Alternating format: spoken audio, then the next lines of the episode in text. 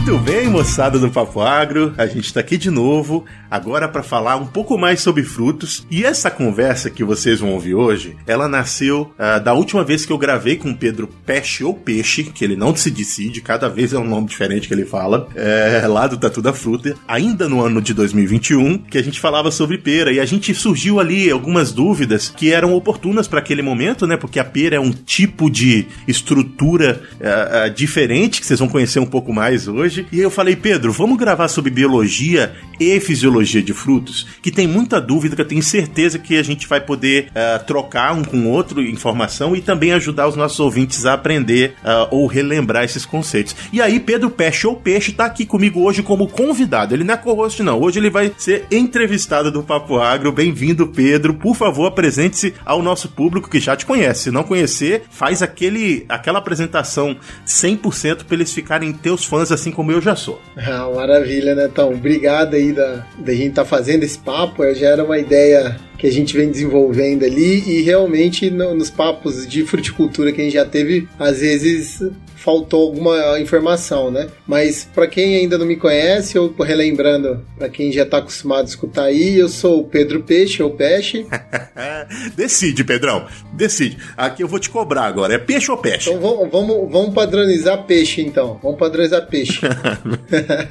é, então Pedro Peixe, eu sou a pessoa por trás do Tatu da Fruta, né? Um perfil no Instagram, já tem um podcast que também eu falo de fruticultura, como iniciar na fruticultura cultura e a ideia é desenvolver e divulgar conteúdo, conhecimento a respeito da produção de frutos em si, né? Então, essa é a minha missão aí ultimamente. Bacana. Volta, vamos relembrar a tua formação, Pedro? Você formou onde? O que que você fez no doutorado? O que que você faz agora? Legal. Eu sou engenheiro agrônomo formado na UFLA, né? fiz é, que é a Universidade Federal de Lavras. Acabei que eu fiz toda a carreira acadêmica na UFLA também, com uma passagem de doutorado de sanduíche na Espanha, no, em Valência. E desde o finalzinho da graduação eu trabalho com fruticultura. Então, mestrado com ênfase em propagação, produção de mudas e o doutorado com fruticultura de clima temperado. É, atualmente eu sou pesquisador na UFLA também, pesquisador de pós-doutorado e trabalho na parte de sistemas de produção de frutíferas. Então, eu abri um pouquinho o leque e a ideia do meu pós-doutorado é a gente criar sistemas que viabilizam a produção de, de fruta em vários ambientes, né? No nosso caso, mais a região sul de Minas e, e Cerrado, né? Pega um pouco de mata e Cerrado. Bacana, cara. E nessa tua vivência com a ciência e também com a questão prática, você vive no campo, né? E o pessoal que conhece o Pedro lá do, do Tatu da Fruta já viu várias vezes os vídeos deles, dele, dele mostrando o que está acontecendo de fato no campo e as fotos também. Uh, durante essa tua vivência, uh, qual o fruto que te chamou mais atenção, que você achou mais estranho, assim, que você aprendeu nos últimos 10 anos e que você não, não fazia ideia? Tem algum que te, te vem à cabeça? Ah, Neto, sempre, sempre tem alguns. O que eu tô tendo mais contato ultimamente é a tal da pitaia, que é, veio uma modinha, que é, aí vai fazer uns 3 anos que eu já trabalho um pouco mais intensivo com a cultura da pitaia e aprendendo bastante, porque é um cacto, né? E a gente tá acostumado quando fala em cacto, certeza que veio um desertão na cabeça de quase todo mundo aí. E a gente faz esse negócio produzir pra caramba. E cada dia mais a gente vê que é uma planta altamente exigente. Você pensa num cacto, é só largar lá que produz. E a pitaia tá mostrando pra gente que é totalmente contrário. Ela gosta de ser tratada a pão de ló. Caramba, cara, você foi, você puxou logo um assunto que eu não vou nem começar a falar por ele aqui dentro da biologia, porque ele vai ser talvez a cereja do bolo dessa nossa conversa, porque é, é um, uma planta que não é C3, que é a, a, maior, grande maioria das plantas que formam frutos uh, com carne, né? Esses frutos, as bagas, e ela é uma, um, um, tipo de planta completamente diferente que produz um tipo de estrutura uh, reprodutiva ali completamente diferente. Vou guardar, não vou falar disso agora. Mas eu, eu também, se eu for lembrar aqui, eu ia dizer. Eu provavelmente ia dizer a, a, a, pitaia também, porque não faz muito tempo que eu consumi pela primeira vez a pitaia e faz muito menos tempo ainda que eu descobri como que se produzia a pitaia. A gente tem até um papo aqui no Papo Água, quem quiser ouvir eu recomendo, uh, com uma especialista em pitaia de lá da região do Pará, que faz que é uma professora e tem uh, envolvimento com o campo. Então quem quiser conhecer um pouco mais dessa cultura, eu indico o nosso papo aqui no Papo Água, é só procurar no nosso feed.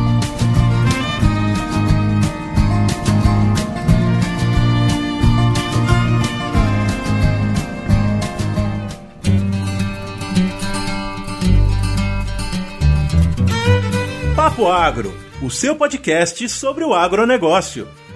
Um oferecimento Stoller. Isso é parceria. Isso é Stoller.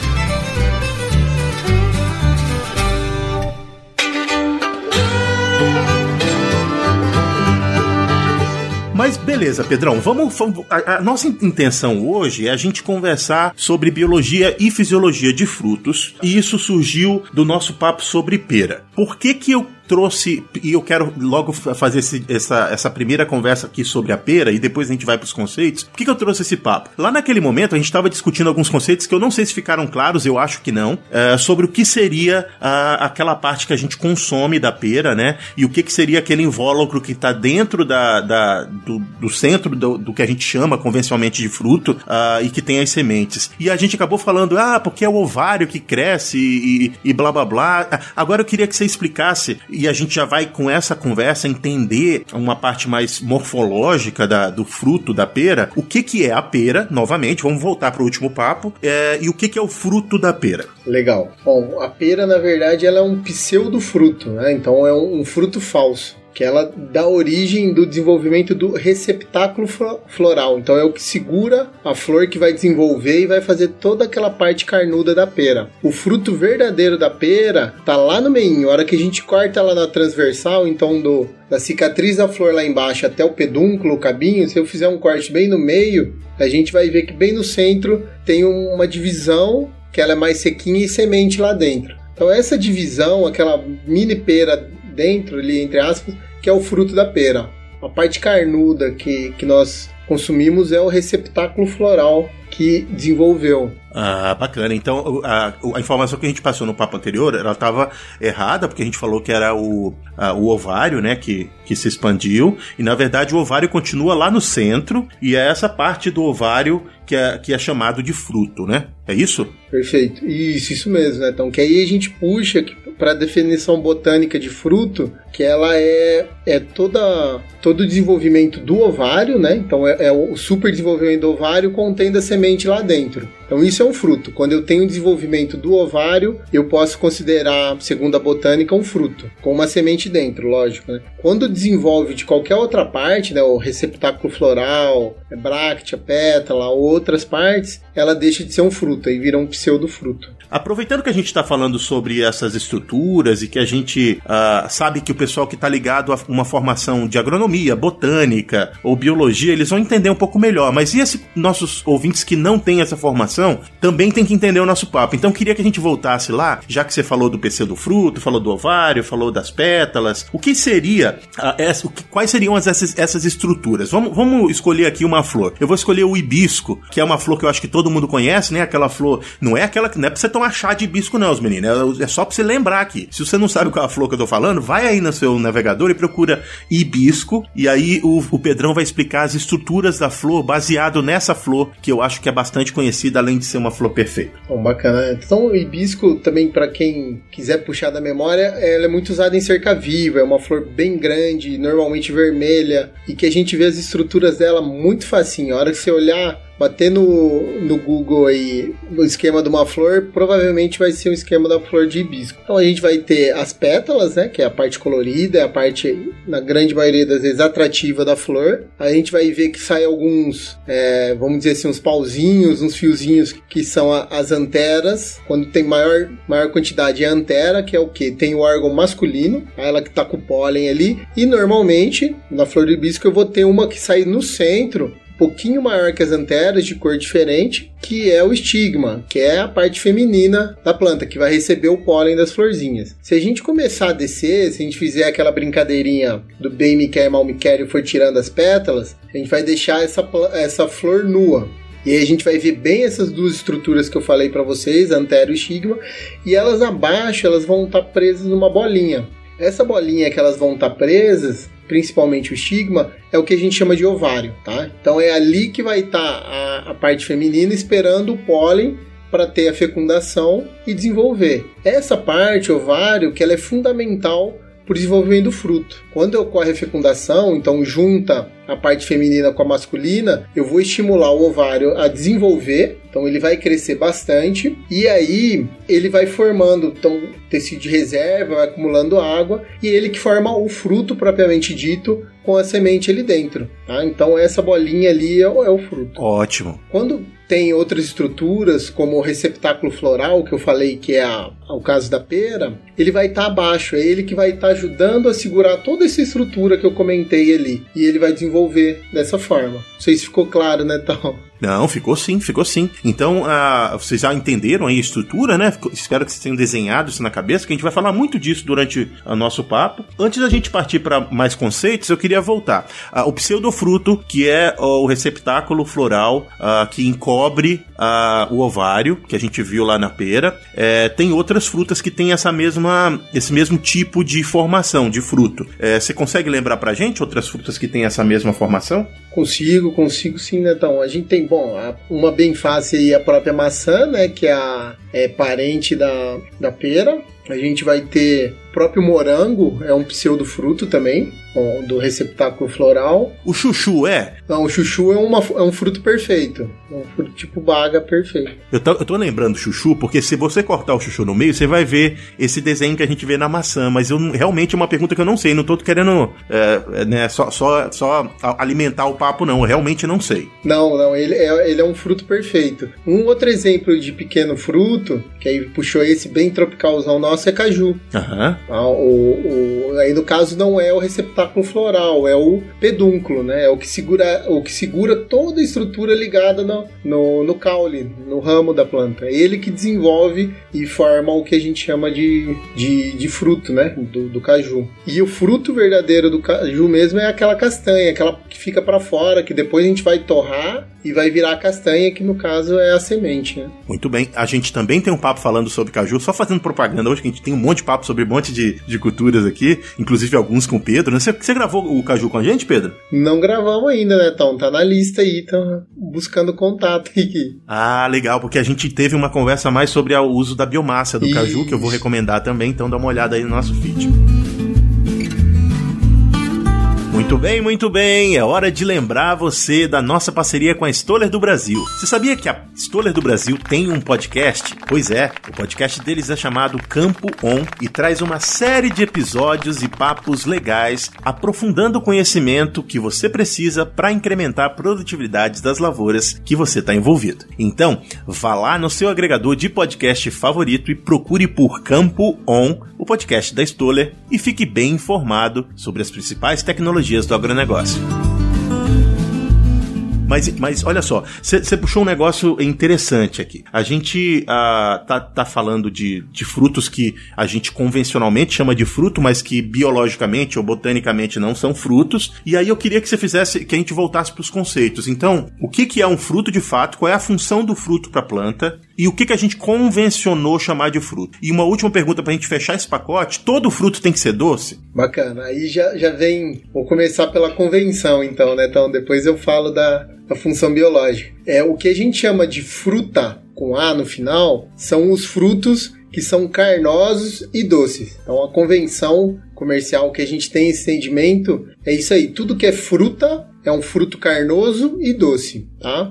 Então, que é a maior parte das frutas que a gente conhece: a maçã, a pera, a pinha, o próprio caju. Mas botanicamente, fruto é todo a estrutura, né, que forma a semente tem um envoltório. Ele vai poder ser seco ou carnoso. Carnoso que eu falo é que tem polpa, tem bastante polpa, é, tem mais líquido, diferente do fruto seco que é uma castanha, por exemplo. Você vai descascar uma noz, é, a casca é seca e o fruto é seco também. E puxando para a função biológica do fruto em geral, né, a gente tem que muitos legumes, tomate, pimentão, chuchu que você falou, a melancia e o melão são frutos, botanicamente são frutos. Tá? Eles seguem esse, essa definição botânica nossa. Tem um, um, pericarpo, que é o um nome bonito, né? Pericarpo é todo envoltório que está ao redor da semente. Tudo que está cobrindo a semente ali para proteger e fornecer nutriente lá na frente para ela germinar, a gente chama de pericarpo. Então, essa, o pericarpo, uh, todo fruto tem essa estrutura. Os pseudos frutos ali, eles mudam um pouquinho, mas para quem é leigo, não tem na parte da botânica, parece tudo a mesma coisa. Até gera muita confusão. Até para quem não é, viu?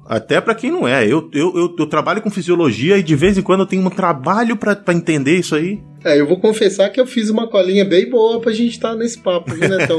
que eu faço umas confusão bonita também. Mas por que, que a planta desenvolveu todo esse aparato aí que confunde a gente? porque ela é um, é um, ser imóvel na sua grande maioria das vezes. E como a função dela e de qualquer ser vivo é perpetuar a espécie, ela precisa espalhar as sementes viáveis dela aí. Então ela usou de estratégia formar os frutos de forma que seja atrativo para seres vivos, né, animais que consigam levar essa semente para longe. Porque também não é vantagem para ela deixar a semente formar, cair no pé dela e ter outro indivíduo acontecer. Porque se tem uma espécie nova de várias plantas e tá tudo juntinho ali, bate um raio e pega fogo, eu perdi uma espécie. Então ela tenta perpetuar e espalhar pelo máximo de ambientes possível. Então ela fez isso de forma que fosse atrativa a pássaros, a mamíferos, né? Que eles venham, consumam. A maior parte das sementes são preparadas para passar pelo aparelho digestório e, e germinar longe da, da planta mãe. Então a ideia da planta é sempre atrair. E algumas plantas, ela foi vendo que quando ela tinha mais açúcar, né, eram frutos mais doces, ela se tornava mais atrativa. Por isso que a grande maioria dos frutos são doces. Né? Se a gente vê tomate é um fruto doce, é o próprio pimentão, por mais que ele tenha um pouco daquela picância, ele é um fruto mais adocicado, né? Quando a gente come os pimentões maduros, eles têm um, um leve um leve sabor adocicado. A maior parte das frutas tem, ou senão um sabor neutro e aí ela se espalha mais rápido porque é atrativo a fauna, né? E a sua grande maioria são coloridos. A gente vê o grande padrão de, de frutos aí puxa de amarelo, vermelho, laranja e tons de verde em algum momento destacam da vegetação, que aí é para pro, pro animal é entender. E sem contar aroma, cheiro, né? Muitos frutos quando eles estão maduros, eles exalam muito muito aroma atrativo. Goiaba é um exemplo. Você ficar num, numa sala com uma goiaba madura, você só vai sentir cheiro de goiaba. E isso é bacana que também é uma estratégia da planta de, de falar, de atrair bem no ponto que a semente está no, no, pico de germinação. A maior parte das frutas coincide a maturação do fruto com a maturação do embrião dentro da semente. Então é, é a hora que ela gasta mais energia para estar tá atraindo o, o, ser vivo que vai dispersar essa semente toda. Bacana, cara, bacana. É, eu queria é, lembrar agora, é, e aí pro pessoal que tá aqui ouvindo, tem os caras da, da soja e do milho, que esses caras, se eles não droparam o papo nos primeiros cinco minutos, eu vou agradecer. Fiquem aqui por mais tempo que vocês vão aprender coisas que talvez não sejam utilizadas no seu dia a dia, mas vão engrandecer o seu conhecimento e ampliar né, os seus horizontes técnicos. Então, não, não fala só, só de milho e soja, não, meninos. Que bom que você está aqui ouvindo isso. E se você souber de um amigo seu que gosta só de soja e milho e que não ouve outras coisas, indica para ele ouvir esse papo aqui, aqui, até o fim, porque a gente vai falar agora de quê? A gente vai falar de, de, de soja. Eu quero saber qual é o fruto da soja e como você você descreveria se a soja tem fruto ou não, o que, que a gente colhe da soja. Não, bacana, então, ó, eu já ia, você tava falando aí, eu já lembrei, eu sou o cara que mais escuta podcast de grãos da vida, porque é o que mais tem. Mas é, eu consigo aproveitar muito das informações que o pessoal tem e jogar para fruticultura, né? Então o pessoal tem que fazer um bem bolado, trocar. E lembrar, né, que a maior parte dos grãos são frutos. Uhum. Que eles entram nas categorias de frutos secos, né? No caso da soja, o feijão, são frutos tipo legume. É uma classificação, legume. E, e o bacana que é assim, a galera bem jovem, mais novinha aí, que não, go não gosta de da livro antigo, não deve saber disso se não passa batido, que originalmente os grãos tipo legumes, todos são deiscentes, né? Quando tá maduro, a vagem abre e espalha semente. Para nós, comercialmente, isso é um desastre, né? Imagina a so você passar o dessecante da soja ela começar a jogar a semente tudo para fora. Então, o melhoramento genético tirou essa característica, mas naturalmente a, a soja e feijão, a, a vagem secou, elas abrem e espalham a semente para tudo que é lado. Então é importante eles saberem essa informação por causa disso, ainda mais quem for trabalhar com melhoramento genético, que vai ter alguma bucha dessa aí na, no campo. Ah, bacana. Eu quero, então a gente já tá falando de frutos secos, uh, a gente estava falando de, da parte colhida da planta, né? Uhum. Uh, de necessariamente ser um fruto ou não. E a gente, você falou agora que a soja, a parte colhida é a semente, a semente ela não é o fruto, mas o fruto, aí eu queria voltar para isso aqui. O fruto, ele é a vagem antes de abrir, não é isso? Isso. E aí a semente semente, ela é, ela tá dentro da vagem, a vagem, a vagem se abre, você recolhe a semente, mas você pode considerar a semente da soja um fruto ou é a vagem que é o fruto? A vagem que é o fruto. A vagem que é o fruto. A semente é semente. É, o, o legal do, dos frutos secos é que, sim, que é, é muito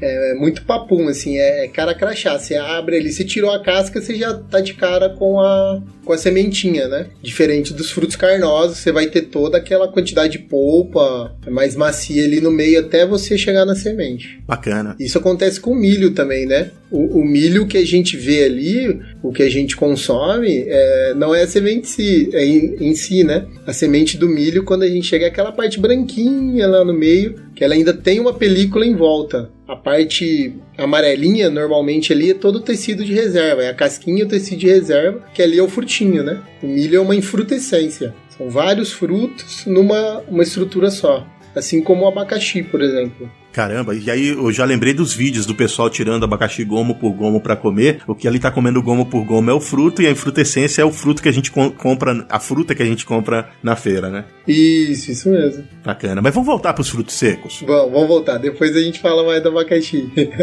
Isso. Uh, os frutos secos, eles são importantes para essas pessoas que a gente é, tentou chamar a atenção ainda há pouco, né, para o papo, é, porque é, são as grandes culturas. E as grandes culturas, eu vou listar elas aqui para vocês entenderem o que eu estou falando. Eu estou falando de milho, de soja, de trigo, de arroz, uh, de cevada, de cana-de-açúcar. Todas essa, essas plantas que eu falei aqui, elas são responsáveis pela, pelo mercado de commodities do mundo, né? Seja para a produção de biocombustível, seja para a produção de alimento, uh, seja, para produção de ração que vai produzir proteína animal. Elas são muito importantes, esse mercado é importantíssimo e o que a gente consome é, é, é a semente e a semente foi produzida a partir de um fruto seco, a maior parte delas. É, é, eu tô falando certo? Perfeito, né, Tom? Perfeito. É, o que que é... Então, vamos, vamos descrever outros frutos secos que as pessoas talvez não tenham uh, colocado na cabeça. Vamos falar, por exemplo, das castanhas, das nozes e, e desses outros frutos. Lembra aí pra, pra, pra gente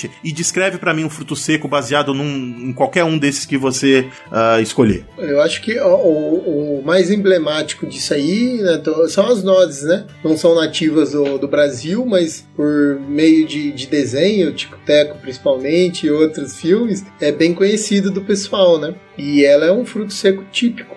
Ela vai ter uma, uma casca, né, um pericarpo duro, enrijecido, que ele é soldado, né? A gente vê a solda, isso é interessante dos frutos secos, a maior parte deles a gente vê a solda. Você pegar uma vagem, por exemplo, você vê solda dos dois lados. Isso é típico do fruto seco. E a hora que você abre, você já se depara diretamente com a semente. No caso das nós, é aquela semente é, com aquele formatinho de, de cérebro, de não sei que formato mais aproxima ela, mas seria isso aí. Outro tipo de fruto seco é a castanha portuguesa, por exemplo, que ela ela vem no o pericarpo dela ali é um ourição, a casca dela é um ouriço que vai ter três castanhas dentro e a hora que ela abre, e ela, ela, é interessante que ela é deiscente, né? Ela abre também, ela vai abrir esse ouriço e vai jogar as castanhas no chão e pra gente coletar. Depois só tem um corinho ali pra gente ter acesso à, à parte carnuda da, da semente, ou à reserva.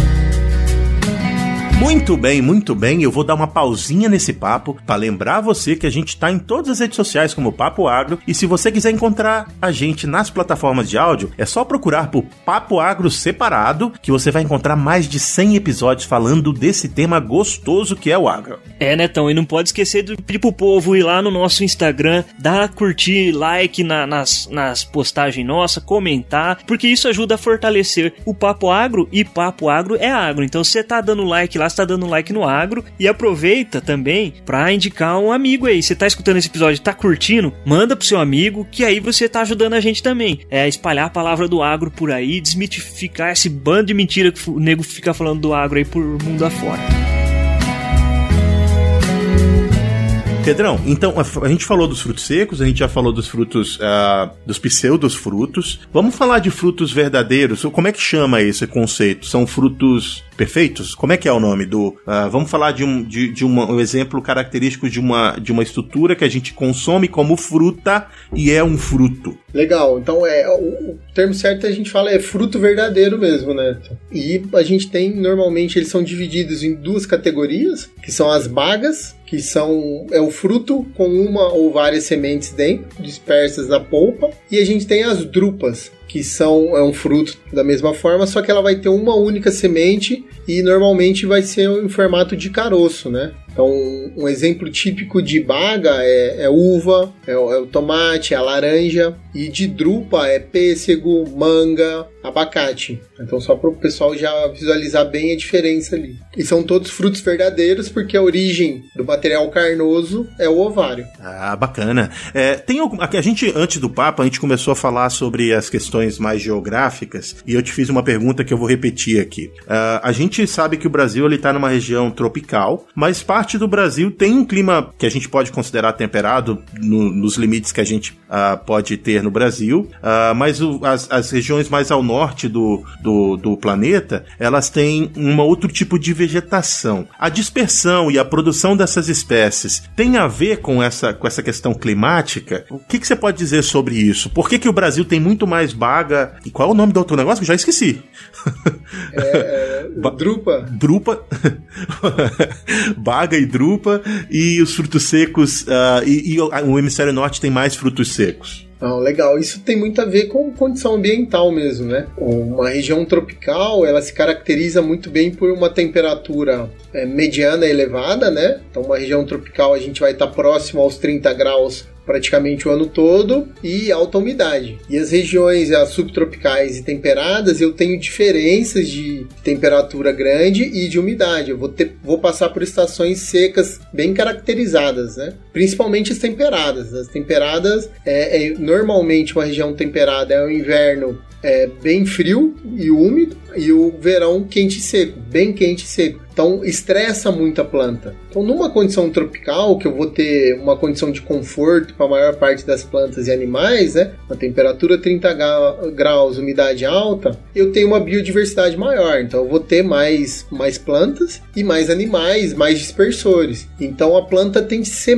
se trabalhar mais para ser atrativa para os animais espalharem as suas sementes, né? Seus frutos. Então, um fruto carnoso é muito mais atrativo do que um fruto um fruto seco ou uma própria drupa que dá trabalho para o animal tá, tá consumindo, né? Então, por isso que numa região tropical eu, eu, eu, tendo a ter mais bagas e frutos carnosos. É mais, o clima favorece isso e a competição por dispersão é maior. Então as plantas trabalham mais sendo na parte atrativa, né? Elas se enfeitam mais, enfeitam mais os frutos para estar tá atraindo o, os agentes de dispersão. E numa região mais árida, uma região é, de clima temperado, eu vou passar por um estresse muito grande. Então, essas variações de temperatura bruscas, né? Menos de três meses, tem região que varia de 20 a 30 graus, amplitude ali, é, não é muito propício ao desenvolvimento de vegetais. E ela tem de ter uma estrutura de resistência. Né? No caso de região tropical que eu tenho fruto verdadeiro, a maior tendência é ter drupa. Então a gente vai pegar principalmente os frutos de caroço, né? O, o pêssego, a manga, a ameixa, a cereja que todos têm caroço duro, vai passar um período de neve ali. Eu tenho de proteger bem essa planta. E o caroço duro também ajuda o embrião não perder água. Então eu, ele, ele protege mais o embrião para que quando chegue a primavera, sim que ele consiga desenvolver. Então, estrutura de resistência. E no caso dos legumes, dos frutos secos, é a mesma coisa. Ela seca porque o fruto mais seco ele é mais resistente às intempéries, né? É, é mais rápido, é mais fácil. A forma de dispersão vai mudar porque como eu não tenho tanto animal, é, ela precisa jorrar, espalhar essas sementes aí pro, sozinha, ela tem que se virar. Então, por isso que muda um pouco as características, né? No caso da manga que, que você citou, é legal, porque a gente acha que a manga é tropical, mas a manga é de uma região subtropical ali da Ásia, né? Então, na maior parte, o centro de origem da, da manga, ela passa por um período de estresse grande. Por isso que ela tem aquele caroço bem, bem duro, né? É difícil quebrar um caroço daquele. Você fala assim, a gente pensa, eu não penso nada, eu não sabia até agora. Primeira vez, a manga ela vem da Ásia, é isso? Para mim que ela era nativa do Brasil. Manga, jaca, são todas frutas asiáticas. Que legal, cara. Tem, já, já tem um papo para uma outra, uma outra conversa aqui. Eu quero terminar o papo de biologia, mas a gente já vai marcar outro papo. Não, bora lá. ah, Pedrão, olha só. A gente já entendeu a maior parte dos conceitos relacionados aos frutos, e aí eu guardei, porque você já está falando sobre clima, uh, para a gente falar sobre a pitaia que você citou lá no início. Uh, porque a pitaia é um negócio realmente especial. A gente está falando de uma planta que não é nem C3 nem C4, ela é uma outra. Ela é o can, né? Vocês lembram desses negócios, menino? Daquela planta que abre os estômatos só à noite para fazer troca gasosa e durante o dia é, concentra a energia da luz e tal. Não vamos falar sobre fisiologia agora, mas é uma, é uma, um, uma estratégia diferente, né? Os cactos eles tentam perder o mínimo de água possível, por isso eles não têm folhas, as, as folhas são uh, desenvolvidas em outros órgãos que também fazem fotossíntese, mas que guardam mais a água dentro da, dos seus tecidos. Uh, enfim, é uma estrutura completamente diferente. Não é justo para a planta, no final das contas, produzir um fruto que é doce e cheio de água. Como é que é isso, Ô Pedro. Então, né, então, a gente pensando em todas essas características que você falou, e quando fala em cacto, a gente tá pensando em algo que tá naquele deserto, né? É, é estranho você ver um fruto carnoso, bem úmido, né? Mas aí é uma estratégia da planta, porque ela tem que ser extremamente eficiente em dispersar esse fruto, essas sementes dela, né? E aí ela faz a, a coisa mais atrativa do mundo. As flores, já para começar, são flores bem exuberantes, com muito aroma, né? Um dos nomes da pitaia é Dama da Noite. Ela só abre de noite, tem um cheiro característico e atrai muito inseto. Então, a cactácea, em geral, ela é muito eficiente na parte reprodutiva, porque como ela está num ambiente que estressa demais ela, na sua grande maioria das vezes, ela precisa ser eficiente. Então, ela já é boa para polinizar, para atrair polinizador e ela tem que ser muito boa para dispersar fruto. Então são sempre frutos coloridos e muito adocicados, né? Um, um, primo um pouco distante da pitaia é o figo da Índia, que o pessoal do México conhece como tuna, que no Brasil o figo da Índia ou é o fruto da palma forrageira, tá? Na fruticultura a gente chama de figueira da Índia, mas a gente está mais acostumado a conhecer como palma forrageira. Então é o frutinho dela que dispersa. E são estratégias assim: dispersa o mais rápido possível com maior eficiência. Tanto que a maior parte das cactáceas a dispersão é por pássaros que eles cobrem uma distância maior de deslocamento, né? E são frutos sempre durinhos, uma casca boa para passar pela moela, o trato intestinal, e quando o pássaro chegar perto de uma árvore, uma região um pouco melhor, ele expelir, né, junto com as fezes, as sementes elas germinarem. Isso aí, então, a, a, desde o princípio a gente está falando de estratégia de, de, estratégia de perpetuação de espécie uh, e de, e de uh, dispersão. Uh, e eu acho que se no final desse papo você conseguir entender que a função do fruto é fazer perpetuação de espécie e dispersão a longas distâncias, ou as distâncias que são necessárias para perpetuar a espécie, isso já vai ser um conceito excelente que a gente esquece fácil. Passa pela, pelas aulas de fruticultura e já some da cabeça. Continua pensando, voltando a pensar sobre isso, que talvez vocês vão conseguir criar né, soluções diferentes quando você tem mais ciência na cabeça. Pedrão, tem fruta que a gente colhe e não é fruto. Né, a fruta, aquele que a gente consome, a gente já falou disso, não é necessariamente o fruto. Tem fruto sem semente? Bom, na, no linguajar a gente pode considerar um fruto, né? Então, botanicamente, se não tem semente, não é fruto. É, a gente vai dar o nome de, de fruto partenocárpico. O é, que, que significa isso? É por algum estímulo, às vezes é um próprio estímulo de polinização, da fecundação, é, o, o ovário começa a desenvolver, ou alguma outra parte que vai virar uma, uma parte carnosa, ele desenvolve sem a formação do embrião e da semente. Aí são frutos partenocárpicos. A gente tem muitos casos, por exemplo, o caquizeiro é uma mutação natural que ele, ele faz isso. A laranja Bahia, né? É uma seleção natural também, uma mutação natural que ela desenvolve sem formação de sementes. E qual a função disso para a planta? Por que, que, por que, que naturalmente isso acontece? É, tem alguma, algum benefício para a planta ter frutos patenocárpicos? Biologicamente, não. Isso aí é, seria o que a gente chamaria de uma mutação deletéria no, no longo prazo, né? Se, se não houvesse nós, seres humanos, que não gostamos de semente, para selecionar e multiplicar isso aí de forma vegetativa, de forma clonal, com o tempo essas mutações perderiam na natureza, porque não é interessante é, para a planta, ela não vai conseguir perpetuar a espécie dela, né? Tá fazendo um monte de sentido e tá juntando as pecinhas do quebra-cabeça aqui na minha cabeça. Eu quero fazer uma última pergunta sobre essa questão biológica, que é o seguinte: uh, o fruto ele tem a função de perpetuar a espécie e de fazer dispersão. Então, qualquer estrutura reprodutiva uh, que faça essa função também é um fruto. Uh, tô falando isso para a gente falar de tubérculo, de, de raízes, de outras partes que são o nosso interesse econômico das plantas, mas que não necessariamente são frutos, é, mas podem cumprir uma função de dispersão. Não, bacana. É, não tem. Se não tem semente, não é fruto. Tá? Então pode ser outras estruturas, né? O que a gente vai falar no estudo da propagação, a gente chama de estruturas especializadas, que aí podem ser os tubérculos, os rizomas, é, raízes, caules ou alguma outro tipo de estrutura que permita a propagação de forma vegetativa ou clonal, mas não é fruto, aí já não é fruto. Tudo bem. Uh, tem uma, uh, um caso uh, específico, por exemplo, e da, da, da, questão da batata, por exemplo. A batata ela tem um formato que, se você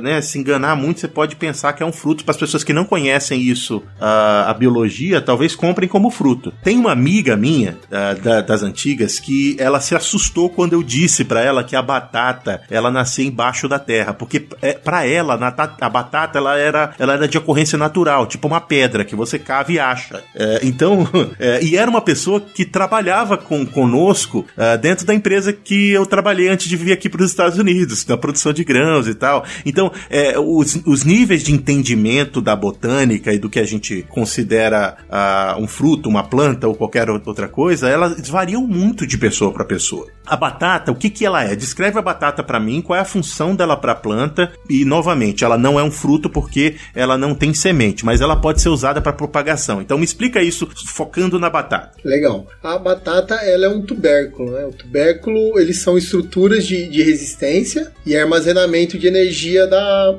da planta. Então, se a gente pegar a origem da, da batata, ela só chama batata inglesa de nome, que ela é nativa das Américas, só que ela é nativa de uma região fria, né? ali dos Andes. Então, já falei, acho que eu já entreguei o ouro aqui. Por ser uma região fria, para quem já viu uma planta de batata, ela é muito tenra, ela é muito molinha, verdona, praticamente igualzinho uma planta de tomate. Então imagina uma planta de tomate ali e eu botei ela numa geladeira. Vai ficar tudo preto, vai congelar, vai, vai morrer. Então, no caso da batata, por ela ter essa origem de uma região fria, é, ela desenvolveu uma estrutura para acúmulo de reserva embaixo da terra. E caso, e é, é uma estrutura tão bem bolada pela planta, que ela forma pequenos embriões. Como ela tá é muita reserva, é amido puro, algumas células ali se juntam e formam um embriãozinho, uma, uma, uma gema, que ela vai brotar. Caso a batata não consiga passar o ciclo dela e formar o frutinho verdadeiro, uma baga, que é o fruto da batata é igualzinho um tomatinho são primas, né? É, ela tem essa reserva que vinda desse tubérculo, que é uma reserva com muita energia e capacidade de brotar. Só que aí ela vai ser um clone, porque ela vai ser igualzinha à planta mãe dela. Então é uma estrutura de resistência a frio. E esse é um motivo que ela se adaptou muito bem na Europa, né? Quando o pessoal levou para lá, é, melhorou muito a qualidade alimentar da, do continente europeu por causa da batata, muito rica em nutriente e ela consegue passar por períodos de frio, né? Bacana. E ela, como, como o Pedro falou, então, se você pegar a batata e você colocar ela num ambiente favorável, ela vai ter aquele, o desenvolvimento daqueles brotos que vão produzir uma planta com o mesmo material genético da planta mãe. Ela não vai uh, fazer nenhuma alteração porque não, não, não existiu cruzamento, não foi uma reprodução sexuada. Uh, então, e ela não é uma semente, mas ela pode ser utilizada para propagação, por mais que ela não seja considerada um fruto e não esteja fazendo uh, o trabalho de alterar a genética da planta, pode trazer novas variedades, etc e tal. Muito bem, Pedrão. Que papo bom. Bom, bom mesmo. Obrigado por ter topado esse desafio de falar desses conceitos todos. Eu sei que vira uma bagunça na cabeça do nosso ouvinte e eles vão querer saber mais. É, hoje eu não vou fazer resumo porque não tem resumo. É uma conversa que ela dá, dá, dá abertura para uma série de outras conversas. Não tem fechamento uma conversa como essa. É, então eu queria que você é, dissesse como as pessoas podem te encontrar para elas falarem mais sobre isso para tirarem as dúvidas que a gente não conseguiu tirar com esse episódio. Netão, eu acho que eu tenho uma sugestão de resumo aqui. A gente podia pedir pro ouvinte. Ah, então vamos lá. Pedir pro ouvinte prestar atenção no que ele tá comendo que a gente é muito automático. Então, ele prestar atenção, procurar, caso seja algum fruto, alguma hortaliça, ver a semente, como é o formatinho dela, ou na própria batata, qual que é a estrutura, como que é ela, observar mais. A hora que ele observar o que ele está comendo, principalmente essas coisas que parecem fruto, fruta, essas confusões todas que a gente tentou explicar hoje, ele vai visualizar muito do que a gente comentou. E aí vai sedimentar na cabeça dele as diferenças. Ah, bacana, bacana. Mas eu tenho certeza que o pessoal ainda vai querer falar com você. Então continua aberta a mesa para você falar como eles vão te encontrar. Não, para me encontrar é simples, é só procurar na, nas redes sociais aí. Tá tudo a fruta, tudo junto, que você me acha ali, tanto no, no podcast, qualquer agregador, botar tá tudo a fruta tudo junto, Instagram, Facebook, tô me aventurando no TikTok ali de vez em quando, e aí é muito, muito fácil me encontrar ali. Muito bem, vai ver o, o Pedrão dançando lá e, fa e, falando sobre, sobre fruta, que eu acho que é isso, né? Dançando e fazendo. Dancinha eu tô resistindo ainda, né, Tom? logo, logo vou ter de fazer. não, se você é um TikTok, você tem que dançar, Pedro. ai, ai, obrigado, obrigado mesmo, Pedro. Pedro é um parceiro nosso. Eu que agradeço. Tá com a gente na, no grupo de co-hosts, desenvolve alguns trabalhos conosco aqui no podcast. Foi uma satisfação novamente poder falar contigo. Para você que ficou até o fim aqui conversando sobre fruto, a gente fala sempre de coisa diferente aqui. Continua conosco. Toda quarta-feira tem episódio novo aqui no Papo Agro. Esse foi muito legal e eu tenho certeza que semana que vem também vai ser bom para você. Então fica ligado e vem com a gente. Por enquanto, um abraço para quem de abraço, beijo para quem de beijo. Tchau.